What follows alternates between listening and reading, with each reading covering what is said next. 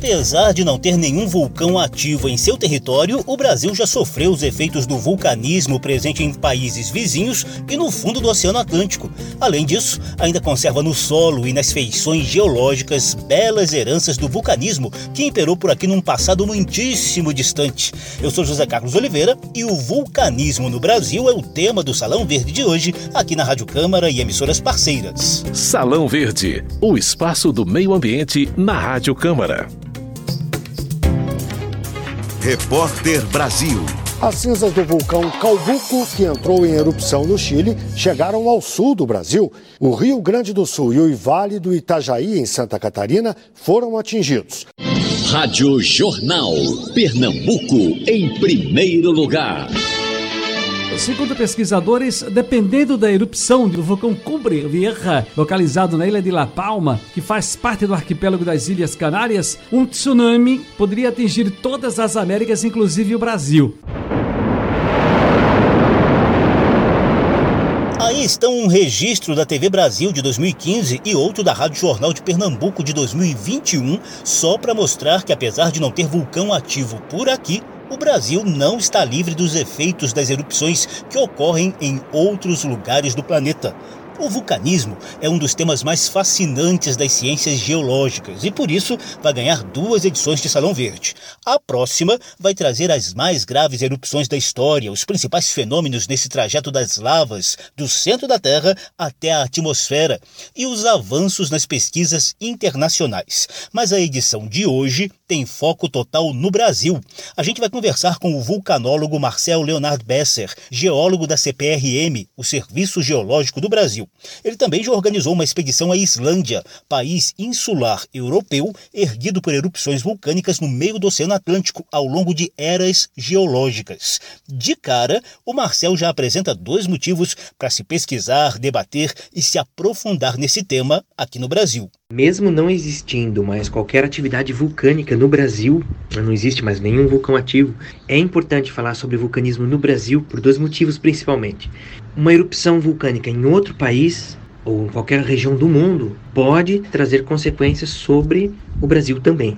E outro motivo é que milhões de pessoas de brasileiros vivem sobre regiões é, geologicamente vulcânicas mais antigas e acabam também se beneficiando de viver ali, principalmente por causa da agricultura, né, dos solos férteis que essas regiões vulcânicas antigas promovem. Antes da gente mergulhar no vulcanismo do Brasil, eu tenho algumas informações preliminares sobre o tema. Geológicas. Novidades e curiosidades sobre a dinâmica do planeta e da natureza. Geológicas.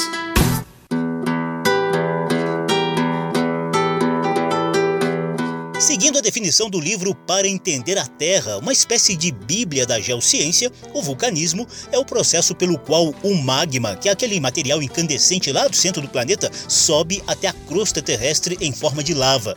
Há variados tipos de lava e estilos de erupção. Depois de expelido da boca do vulcão, esse material se dispersa pela atmosfera em forma de gases e cinzas. A lava, mais concentrada e pesada, se resfria com o tempo e dá origem às rochas vulcânicas com variadas feições na superfície da Terra. Como a gente já mostrou aqui em dois programas sobre terremotos, os vulcões também estão muito associados à movimentação das placas tectônicas. Só para lembrar, a chamada litosfera, a camada rochosa do planeta, não é totalmente rígida. Na parte de baixo dela existem 13 grandes placas e outras menores que vão surfando lentamente sobre a astenosfera, a parte superior do manto terrestre. A movimentação dessas placas tectônicas gera contato nas bordas, nos seus limites. Você certamente ouviu falar do Círculo do Fogo ou Anel do Fogo do Pacífico, que é uma área de mais ou menos 40 mil quilômetros de extensão e que abrange praticamente toda a costa oeste do continente americano e a costa leste da Ásia e da Oceania. Além de grandes e graves terremotos, essas regiões abrigam os chamados arcos vulcânicos ou cinturões de vulcões. É uma região de intenso contato entre as bordas, os limites das placas tectônicas. Fechando mais o foco aqui na nossa região, temos a Grande Placa Sul-Americana, que vai da Cordilheira dos Andes até o meio do Oceano Atlântico e do Caribe até as proximidades da Antártica. Nessa placa, a concentração de vulcões e de tremores de terra também se concentra nas bordas, sobretudo no limite com a placa de Nazca, perto dos Andes. Já o Brasil está bem no centro da placa sul-americana, o que o deixa livre de vulcões ativos. Há tremores de terra por aqui, mas de baixa intensidade. Geológicas. Novidades e curiosidades sobre a dinâmica do planeta e da natureza. Geológicas. Diante dessas informações preliminares, vamos então ao bate-papo com o vulcanólogo do Serviço Geológico do Brasil, Marcel Leonard Besser. Salão Verde. Inicialmente, o Marcel conta pra gente qual foi o episódio mais intenso de vulcanismo registrado em território brasileiro. Foi há 134 milhões de anos, durante a era dos dinossauros, e foi um vulcanismo muito extenso que hoje está registrado aí em vários estados do Brasil, desde o Rio Grande do Sul, passando por Santa Catarina, Paraná, o interior de São Paulo, o nariz de Minas Gerais, o sul de Goiás e o leste Mato Grosso do Sul. Esse vulcanismo é conhecido como vulcanismo Serra Geral. Tem uma área mais ou menos de 1 milhão e 200 mil quilômetros quadrados de lavas, de derrames de lavas vulcânicas. E muitas pessoas vivem nessas regiões e às vezes desconhecem né, que estão sobre terrenos vulcânicos, que são terrenos muito férteis, geraram solos muito férteis, de onde é, grande parte da produção agrícola do Brasil ela sai né, dali dessas regiões. Só para ilustrar esses solos férteis de origem vulcânica que o Marcel acabou de falar, a gente pode citar a chamada terra roxa, surgida da decomposição do basalto, que é uma rocha vulcânica. Essa terra roxa ou vermelha é rica em óxidos de ferro como a magnetita e outros nutrientes que a deixam muito propícia para a agricultura. Agora, Marcel, quais são e onde estão localizados os remanescentes de vulcões aqui no Brasil? O Brasil ainda tem um único vulcão, ele está extinto, mas ele ainda é considerado um vulcão porque parte dele é preservada, parte do cônico vulcânico ainda existe e fica numa ilha, a ilha de Trindade, mais ou menos a 1.200 quilômetros da costa brasileira, na altura de Vitória, no Espírito Santo. Era uma ilha inteiramente vulcânica e existe esse vulcão chamado Vulcão do Paredão. Ele tem 250 mil anos. Lembrando também que Fernando de Noronha está na lista dessas ilhas oceânicas de origem vulcânica e como feição geográfica com um acidente de relevo no, no, Brasil, né? Nós temos também no Rio de Janeiro o vulcão de Nova Iguaçu, é um remanescente de um vulcão também já extinto, muito mais velho que o da Ilha de Trindade. Temos também alguns outros pontos Brasil afora, de, formado por rochas é, chamadas rochas alcalinas, Poços de Caldas, é, Messejana no Ceará, que são remanescentes, né? São vestígios de vulcões antigos, mas não tanto, a ponto de que ainda você consegue imaginar que ali existia um vulcão. Portanto, está claríssimo que a gente não precisa se preocupar com a atividade vulcânica com origem aqui dentro do território brasileiro. Mas como anda o monitoramento dos eventos vulcânicos que rolam em países vizinhos e no Oceano Atlântico, com poder de provocar reflexos por aqui? Alertas de erupções vulcânicas ou da iminência de erupções vulcânicas são emitidos em boletins internacionais, mas os efeitos desses vulcões no Brasil, eles não são diretos na forma de desastres relacionados à erupção em si, mas sim existem efeitos que devem ser levados em consideração, que podem causar impactos econômicos muito sérios, porque as nuvens de cinzas desses vulcões, elas podem ser muito grandes e podem se, se espalhar pela atmosfera, né? Interromper a aviação, né? Interromper aeroportos. E o Brasil, a monitoração do espaço da atmosfera brasileira através do CPTEC, do INPE, do IMET, ela consegue captar essas nuvens de cinzas, né, e de outros gases vulcânicos. Aconteceu em 2011 e 2012 com vulcões lá da Argentina, cujas cinzas chegaram devido à circulação atmosférica daquelas semanas, naquela, naquela época, conduziram as cinzas para o Brasil, principalmente o Rio Grande do Sul, chegou a Santa Catarina e chegou a Curitiba também, um pouco das cinzas. O Marcel Leonardo Besser conquistou o grau de doutor em geologia pela Universidade Federal do Paraná com um estudo aprofundado de vulcões muito antigos, da era geológica em que a América do Sul e a África, por exemplo, formavam um só supercontinente. Ele pesquisou o vulcanismo da província ígnea Paraná-Etendeca, mostrando as correlações entre as formações vulcânicas do Planalto de Santa Catarina, no sul do Brasil, com as da Namíbia, no sudoeste da África. E os estudos do vulcanólogo Marcel seguem expandindo fronteiras. Em 2019, ele organizou uma expedição à Islândia, que é um verdadeiro paraíso para os pesquisadores de vulcanismo. O Marcel explica por quê. A Islândia é um país fantástico de vários pontos de vista, porque você, quando está na Islândia, você se sente em outro planeta, em outro mundo, até em outro tempo, porque é um país sem árvores, é um país que a vegetação é uma tundra, a vegetação rala, que cobre parte das montanhas, mas a maior parte do país é de rocha vulcânica exposta. Rocha cinza, escura, preta, praias de areia preta geleiras cobrindo o país, geleiras gigantescas. A maior geleira tem 8 mil quilômetros quadrados e está assentada sobre vários vulcões. E isso que torna o, o, vulcanismo da Islândia mais interessante, mais curioso, porque os vulcões têm que atravessar esse gelo, romper essa muralha de gelo para entrar em erupção para chegar na atmosfera. Então pense, né? Que desastre que não causa isso. Aquela lava a mil graus, mil e duzentos graus, e o gelo ali, e, esse vulcão derrete esse gelo, cria lagos subglaciais enormes, bolsões de água, que depois arrebentam, estouram e, e causam inundações terríveis, catastróficas. Então isso, isso torna o vulcanismo da Islândia muito especial. Lá na Islândia, Marcel Besser e os também geólogos Mariane Martins e Pedro Silveira pesquisaram as recentes erupções do vulcão Rolunhaun, com o objetivo de melhor entender as antigas erupções aqui do Brasil e o perfil das nossas rochas vulcânicas. Nessa expedição a gente tentou percorrer aí parte desses 100 mil quilômetros quadrados de Islândia, né? A Islândia tem mais ou menos o tamanho do estado de Santa Catarina, do Brasil. E a gente fez um, uma rota com o carro, né, para dar a volta no país e também acessar as, as terras altas as, no centro do país, aonde tinha até então a erupção mais recente da Islândia, que foi do, do campo de lavas de Holunheim, de, do ano de 2015. Então nós pisamos em rochas muito frescas, né, do ponto de vista geológico, apenas quatro aninhos ali, super jovenzinhas. O objetivo da nossa expedição foi observar as rochas vulcânicas recentes da Islândia e comparar com aquelas que tem no Brasil, né? Fazer a leitura né, dessas feições vulcânicas nas rochas mais antigas. Trabalhamos nessa área de, de, de, mapeamento das rochas aqui no Brasil, fazer mapas geológicos dos tipos de rocha. Foi muito importante a gente ter esse incremento né, de conhecimento de observar as rochas atuais da Islândia e comparar com as rochas antigas. Porque em geologia, o presente é a chave para o passado. Com observando o presente, nós conseguimos entender o que ocorreu no passado na Terra e também conseguimos projetar o futuro sobre uma próxima erupção. Isso é muito importante, porque sempre se visa salvar né, vidas, né, que patrimônios da humanidade não sejam perdidos em erupções vulcânicas. Então, por isso, prever as erupções com o maior tempo possível de antecedência. Marcel aposta em avanços e melhorias no monitoramento de vulcões, na emissão de alertas e na prevenção de acidentes e tragédias provocadas por erupções vulcânicas. Os principais avanços nas pesquisas e monitoramento dos vulcões do mundo está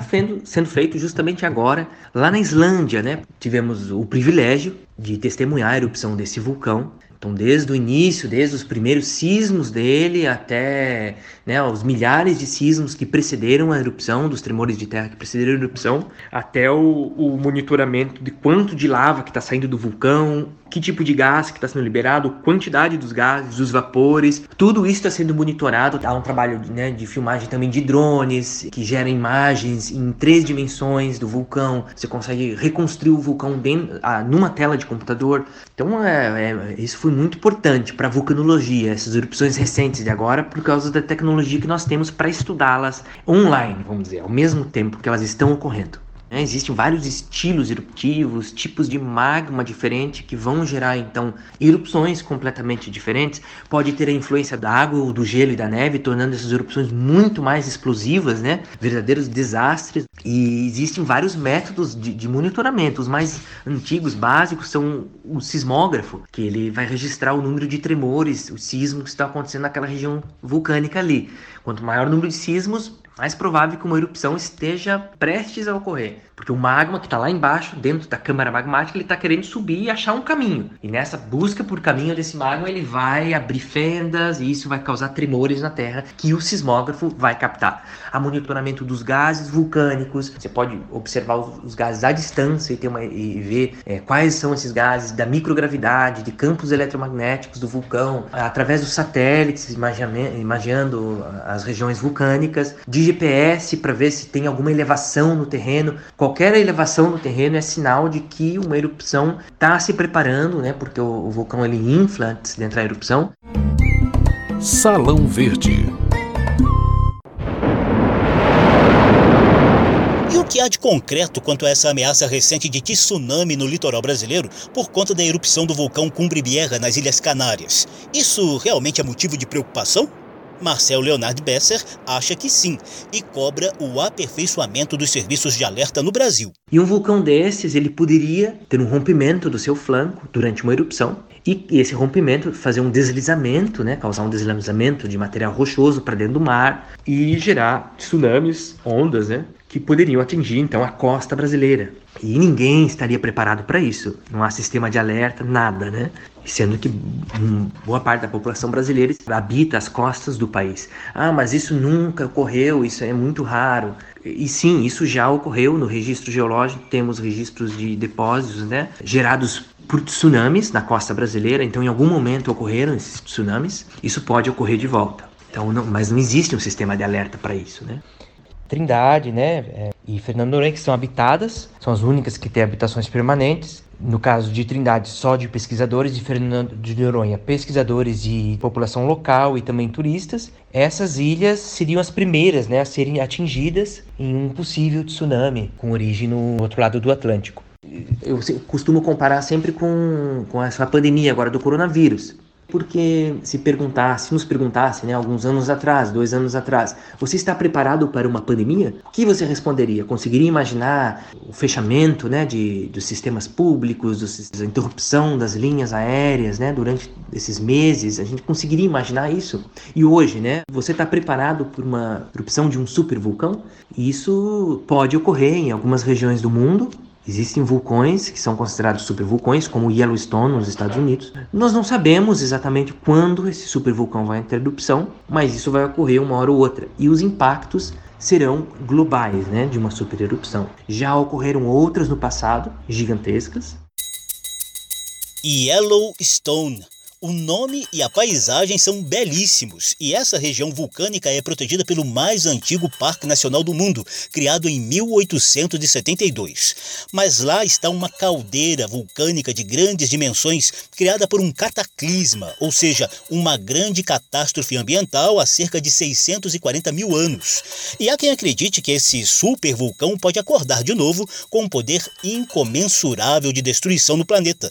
O vulcanólogo do Serviço Geológico Brasileiro, Marcel Leonardo Besser, cita os possíveis efeitos dessa super erupção. O principal efeito, nós estamos estando longe desse supervulcão, né, a milhares de quilômetros, supondo que fosse uma erupção no Yellowstone, nos Estados Unidos, por exemplo, essa erupção ia é, criar uma mudança climática repentina, né, uma queda da temperatura do planeta. Ficaria o clima ficaria mais frio.